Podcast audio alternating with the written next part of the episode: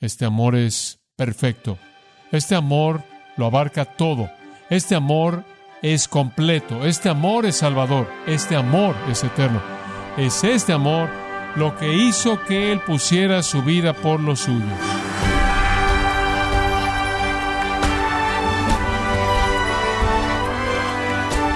Gracias por acompañarnos en su programa Gracias a vosotros con el pastor John MacArthur. Cuando describimos los atributos de Dios, tales como su poder, su sabiduría, su justicia, pensamos que son infinitos. Cuando hablamos del amor de Dios, ¿cómo podemos conciliar la realidad de que es un amor infinito y limitado al mismo tiempo?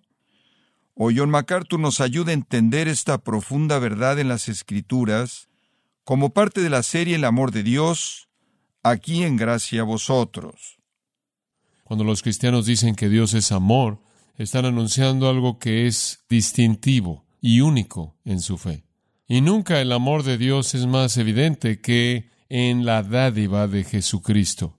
Para entender la naturaleza del amor de Dios de una manera comprensible, le he ofrecido tres proposiciones. Hemos hablado de la primera, hablaremos de la segunda y después la tercera. Estas son tres proposiciones clave que nos ayudarán a entender el amor de Dios. En primer lugar, el amor de Dios es ilimitado en su extensión. El amor de Dios es ilimitado en su extensión. En segundo lugar, el amor de Dios está limitado en su grado.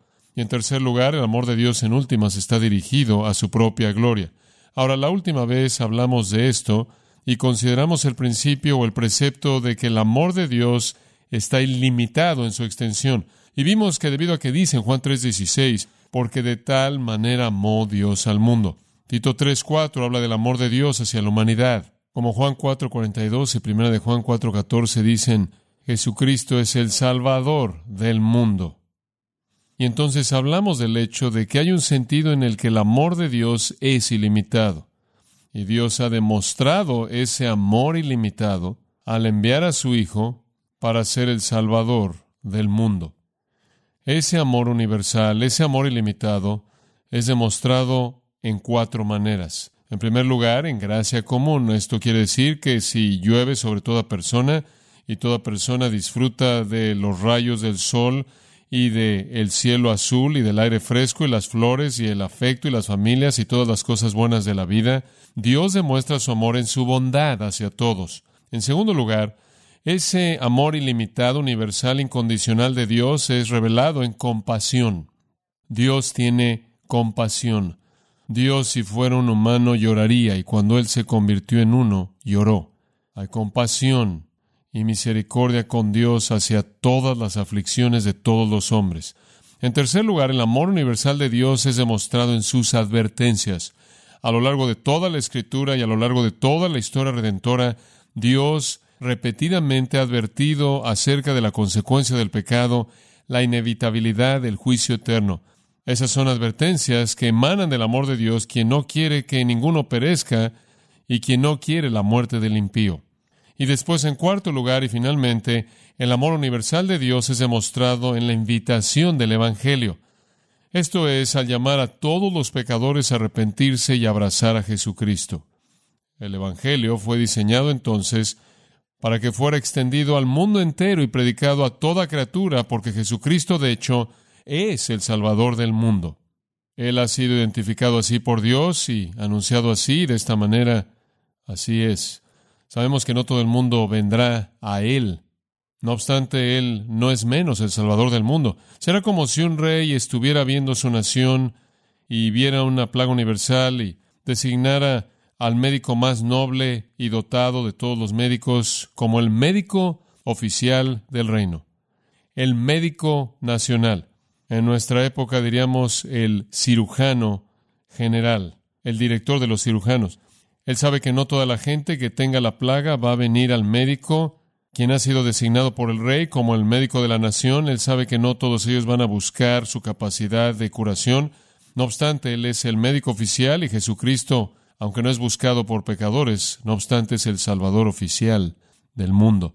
Y entonces hemos explicado el hecho de que en el corazón de Dios y en su naturaleza existe un amor que se extiende a todo mundo.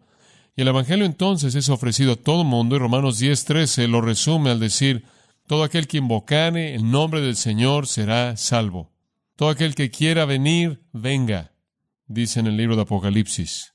El problema es que la gente no quiere venir. En Juan 5:40 Jesús dijo, y no queréis venir a mí para que tengáis vida. El profeta dijo, ¿por qué moriréis? Bueno, este es el amor ilimitado de Dios. Pero hay una segunda proposición, y es nuestra proposición que vamos a explicar el día de hoy, es esta. El amor de Dios es limitado. El amor de Dios está limitado en grado. Dice usted, ¿qué quieres decir con eso? Lo que quiero decir es que el amor universal de Dios tiene sus límites.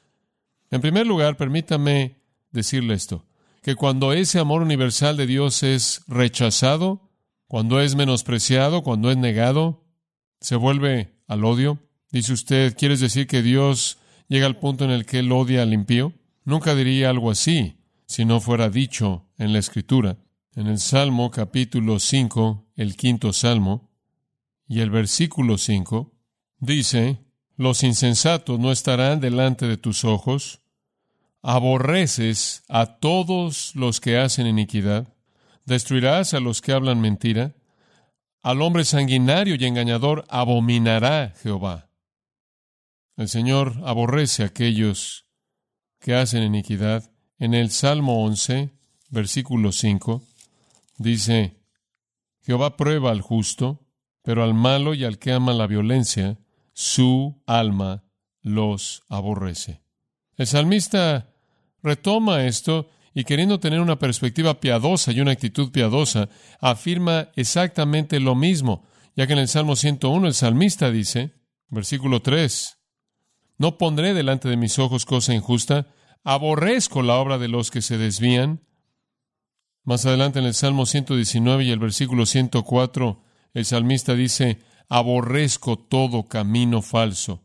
Y en el Salmo 139 y el versículo 21, no aborrezco a aquellos que te aborrecen, oh Jehová, versículo 22, los aborrezco de manera extrema.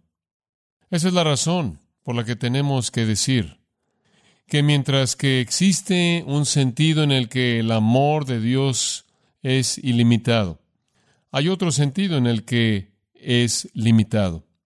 Su amor universal es temporal. Está limitado al tiempo no es eterno, no está completo, y podría añadir, no es un amor salvador.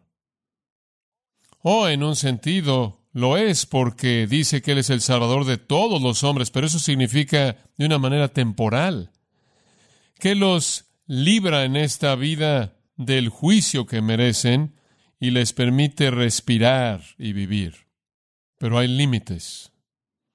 Él los ama únicamente en este mundo, únicamente durante un tiempo, y cuando se aferran a su rechazo hacia Él, su amor se vuelve al odio.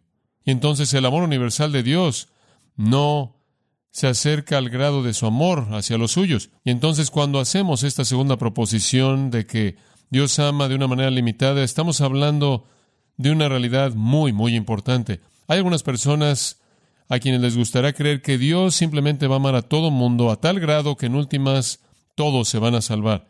Y si no se salvan, entonces Él los va a llevar al cielo de cualquier manera y los va a perdonar del otro lado de la tumba. No, no. El amor de Dios menospreciado se vuelve al odio y el amor universal de Dios se vuelve enemistad y venganza cuando es rechazado. Eso es lo que motivó al apóstol Pablo a escribir en 1 Corintios 16, 22, si alguno no amare al Señor Jesucristo, sea anatema, maldito. Literalmente se ha condenado. El amor de Dios, su amor temporal, su amor temporal, el cual es para todos los hombres, cuando es menospreciado, se convierte en odio. Pero hablemos de este segundo amor, ese amor que es únicamente para los creyentes. Pase a Juan 13. Ahora estamos hablando de un amor de un tipo totalmente diferente, que llega a un grado totalmente diferente. Su amor para aquellos que creen, su amor hacia aquellos que responden al Evangelio, es mucho mayor que su amor hacia el mundo en general. Y este amor, el cual llega al nivel más alto está limitado únicamente para aquellos que creen. Juan 13.1 establece la escena, es la última comida de la Pascua que Jesús está teniendo con sus discípulos. Esta es la noche en la que Judas va a salir para traicionarlo. Al día siguiente él será arrestado y ejecutado. Él sabe que él está al borde de eso y esa es la escena conforme Juan escribe. Antes de la fiesta de la Pascua, sabiendo Jesús que su hora había llegado para que pasase de este mundo al Padre, esto es su muerte, como había amado a los suyos que estaban en el mundo, los amó hasta el fin. No hay duda, como señalé, de que Él ama al mundo en un sentido ilimitado, pero Él también tiene un amor especial hacia los suyos que están en el mundo. ¿Y cómo es ese amor definido? Por esta frase, los amó hasta el fin. Esa es la frase descriptiva que nos dice lo que significa que Él ama a los suyos que estuvieron en el mundo. Él ama al mundo, pero a un grado limitado. Él ama a los suyos que están en el mundo y es descrito como amarlos hasta el fin. Ahora esa pequeña frase hasta el fin es la clave para entender esto. En el griego es eistelos. Al fin, hasta el fin, cualquiera de los dos sería aceptable, pero no necesariamente la única traducción. Permítame darle el entendimiento más amplio posible de esa frase, la cual creo que expresa su intención. Eistelos describe básicamente una cualidad o grado de algo. Y vamos a entenderlo, creo, cuando veamos simplemente a varios significados importantes. En primer lugar, puede tener el significado de completamente, eistelos, hasta completar. Telos es la palabra conectada a la palabra telostai, la cual Jesús dijo en la cruz cuando él dijo consumado es. Significa completamente, perfectamente, de manera total, que abarca todo. Jesús ama al mundo, pero él ama, escuche esto, a los suyos, usted debe subrayar esas dos palabras porque de esto trata. Ama a los suyos. Él ama a los suyos de manera perfecta, completa, total, que abarca todo. Permítame decirlo de manera simple. Él ama a los suyos tanto como Él puede amar.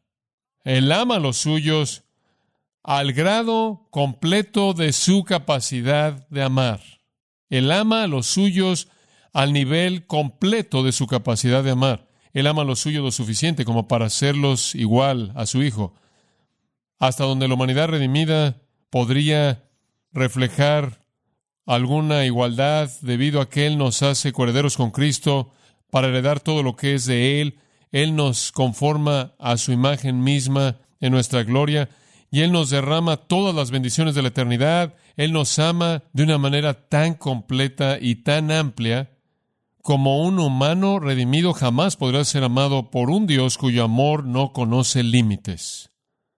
Eso es lo que Istelos expresa. En segundo lugar, podría significar hasta lo último, hasta el fin. Y eso expresaría que Él nos ama hasta el fin de la vida. Nunca cambia. Ese amor nunca se convertirá en odio Nunca habrá un momento en el que se impondrá algún límite a este amor. Él continuará amándonos hasta el fin. Y este fue un momento tan apropiado para decir eso, porque francamente, si este amor de alguna manera fuera condicional para nosotros, habría toda razón para que disminuyera. Digo, él está reunido en el aposento alto con sus discípulos y él está muy consciente de sus fallas y sus debilidades y sus acciones decepcionantes, muy consciente de que ellos luchan por comprender las verdades más simples, muy consciente de que son un grupo de cobardes, desleales, aterrados que dentro de poco van a demostrar eso al esparcirse por todos lados cuando él se ha llevado como prisionero. Su líder lo va a negar de manera abierta con una maldición. Inclusive después de la resurrección ellos van a estar escondiéndose en incredulidad y Él va a tener que aparecérseles para decirles que está vivo. Inclusive después de que lo pueden ver en su aparición post-resurrección. Inclusive después de que lo han tocado y lo han oído y lo han visto. Aún así, van a caer en una desobediencia tan significativa que Él va a tener que confrontarlos en Galilea y restaurarlos y llamarlos de regreso al ministerio, inclusive hacer la pregunta, ¿me amas? Y cuando Él está colgando en la cruz, muriendo por sus pecados, no van a estar ahí, excepto por Juan y algunas mujeres. Ahora él conocía todas sus debilidades y había toda razón para suponer que él les había dado una buena oportunidad y él los había amado de una manera tan magnánima como fue razonable. Y esto es lo que él recibió a cambio.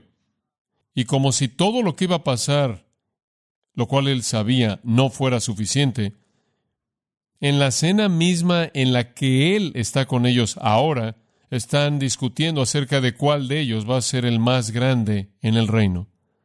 Soberbia abierta y promoción personal y jactancia en contraste a la humildad que él les había ejemplificado. Y él tiene que ejemplificarla de nuevo inmediatamente después de esto, a lavar sus pies sucios y mostrarles cómo humillarse a sí mismos. Dicho de manera simple, no había mucho que amar, pero él los amó hasta el fin. En otras palabras, este es un amor que nunca jamás moriría, jamás disminuiría, no importaba lo que ellos hicieran porque no estaba condicionado a eso. Si hubiera estado en algún momento condicionado a eso, nunca habría existido en primer lugar. Hay una tercera faceta importante en este término. Eistelos puede significar eternamente, puede significar para siempre. Significa no solo que los amará hasta el fin de su vida, no solo los amará hasta el fin de su vida, sino que los amará para siempre. Para siempre. De hecho, Él les va a decir, unos cuantos momentos después de esto, voy al cielo a preparar un lugar para ustedes, para que donde yo estoy, ahí también vosotros estéis. Lo cual quiere decir, los amo al grado que los voy a llevar para que estén conmigo para siempre. Todo esto está contenido en la frase eistelos, todo esto. Esto no es nada más algún tipo de amor general que se extiende a sí mismo en la gracia común, en compasión, en advertir y en el llamado del Evangelio. Este no es un amor temporal, breve, que se convierte en odio eterno para todos aquellos que lo menosprecian. Esto es algo diferente. El grado de este amor está muy limitado está limitado a los suyos, y esa es la frase clave, está limitado a los suyos.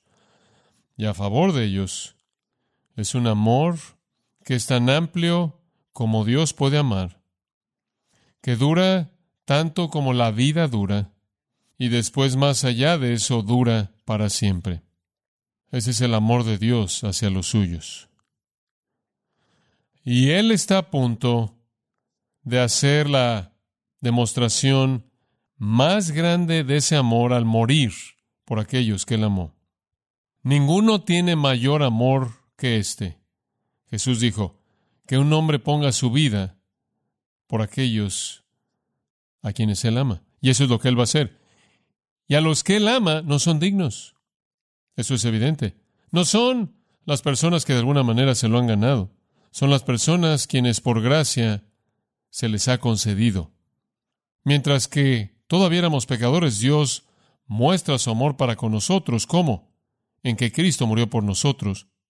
Él está a tan solo unas cuantas horas de su muerte, en donde Él demostrará que Él ama a los suyos de manera perfecta, Él ama a los suyos a lo largo de toda la vida, y Él ama a los suyos para siempre. Esta es la grandeza de este amor. Y el escritor del himno, años atrás, dijo, el amor de Jesús, que es, nadie más que sus amados lo conoce. Él enfrenta la cruz, Él enfrenta el llevar el pecado, la separación agonizante de Dios, la ejecución dolorosa, en soledad, desamparado, y el homicidio. Sin embargo, como un padre quien se pierde a sí mismo en el amor de sus hijos, Conforme Él mismo enfrenta la muerte, Él quiere afirmar cuánto Él ama a estos hombres que son totalmente indignos, y más allá de ellos, a todos aquellos que están incluidos entre los suyos. Es un amor que únicamente aquellos que pertenecen a Cristo pueden experimentar. Es un amor único y maravilloso. Es un amor que da vida. Es un amor que perdona. Es un amor que salva. Es un amor que da la eternidad y todas sus glorias. Ahora, cuando usted trata de entender la naturaleza única de este amor, usted está buscando una ilustración para entenderlo y quiero compartir una con usted esta mañana y no voy a ir más allá de esto, pero va a tomar algo de tiempo desarrollarla, pero vale la pena el tiempo. La mejor manera de ilustrar la calidad diferente, el grado diferente de amor que aquellos que son de Él experimentan es ir al Antiguo Testamento y ver Israel, porque Israel fue su propio pueblo. Y proveen para nosotros una ilustración muy buena. Regresemos a Deuteronomio capítulo 7. Deuteronomio capítulo 7. Y únicamente voy a presentar de manera breve la verdad aquí y después iremos a otro capítulo, lo cual es simplemente algo increíble en un momento. Pero en Deuteronomio capítulo 7, simplemente comencemos en el versículo 6. Usted tiene aquí un punto inicial muy, muy importante. Y aquí Dios está hablando de Israel, su pueblo escogido. Son la nación elegida llamada Israel, mi escogido. Escogido desde antes de la fundación del mundo para que fuera su nación y dentro de esa nación muchos individuos escogidos para salvación. Pero esta es su nación escogida, versículo 6. Porque tú eres pueblo santo para Jehová tu Dios. Jehová tu Dios te ha escogido para hacerle un pueblo especial, más que todos los pueblos que están sobre la tierra. Dice usted, ¿por qué es que Israel fue el pueblo de Dios? ¿Porque escogieron a Dios? No, porque Dios los escogió a ellos. Así de simple. Y después, versículo 7. Esta elección está conectada con el amor. No por ser vosotros más que todos los pueblos os ha querido Jehová, y os ha escogido, y no creo que él simplemente está hablando de que habían más de ustedes. Creo que él está diciendo que él no los escogió a ustedes porque eran más grandes que cualquier otra persona, porque la verdad es que no lo fueron. Él los escogió a ustedes, versículo 8, por cuanto Jehová que os amó.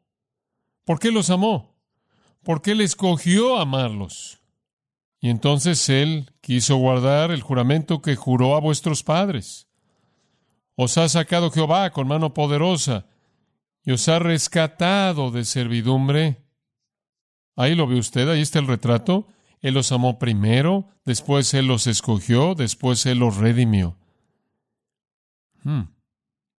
Conoce pues, versículo 9, que Jehová tu Dios es Dios, Dios fiel, que guarda el pacto y la misericordia a los que le aman y guardan sus mandamientos hasta mil generaciones, y que da el pago en persona al que le aborrece, destruyéndolo, y no se demora con el que le odia, en persona le dará el pago. Dios ama por su propia voluntad a partir de su amor, Él escoge, Él hace un pacto y Él no lo va a quebrantar, sino que Él va a redimir a quien Él ama. Ese es el patrón. Ahora, para ver ese patrón desarrollado en los términos más vívidos en todo el Antiguo Testamento, vaya Ezequiel 16. Este es el capítulo más largo en la profecía de Ezequiel.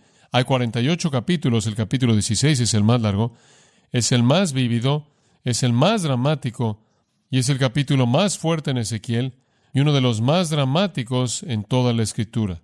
Y lo que hace es explicarnos este amor único que Dios tiene hacia los suyos. Él ama y entonces Él escoge y Él va a redimir a quien Él ama y escoge. Comencemos desde el principio. Vino a mí palabra de Jehová diciendo, Hijo de hombre, ese es el término para Ezequiel, notifica a Jerusalén sus abominaciones y di, así ha dicho Jehová el Señor sobre Jerusalén. Tu origen, tu nacimiento es de la tierra de Canaán. Tu padre fue amorreo y tu madre Tea. Deténgase ahí. Más adelante en el capítulo, él va a decir que hay un proverbio que dice, la hija será como la madre. Ha regresado a la manera en la que nuestras madres se condujeron, los amorreos y los eteos. Has llenado esta ciudad y has llenado esta tierra de idolatría pagana. Y Jerusalén, claro, es un símbolo para la nación entera. Observe el versículo 4. Y en cuanto a tu nacimiento, el día que naciste no fue cortado tu ombligo, ni fuiste lavada con aguas para limpiarte, ni salada con sal, ni fuiste envuelta con fajas. No hubo ojo que se compadeciese de ti para hacerte algo de esto, teniendo de ti misericordia, sino que fuiste arrojada sobre la faz del campo con menosprecio de tu vida en el día que naciste. Está hablando de Israel. Ahora esta es la realidad maravillosa de que Dios decide establecer su amor en ese infante, despreciado, sucio, que fue dejado para morir en medio de un mundo pagano. Él está hablando del tiempo de Israel en Egipto. Eran escoria, eran rechazados, eran material desechado. Y después en el versículo 6, y yo pasé junto a ti, te vi sucia en tus sangres, y cuando estabas en tus sangres te dije, vive. Sí, te dije, cuando estabas en tus sangres, vive. Vine y te recogí de Egipto y te di vida. ¿Por qué? Porque determiné amarte. ¿Por qué? Porque había algo digno de amarse en ellos. No. Eras fea y estabas llena de sangre y sucia. Nadie te quería. No había nada en ti para motivar la compasión. Pero pasé y te vi retorciéndote y te di vida.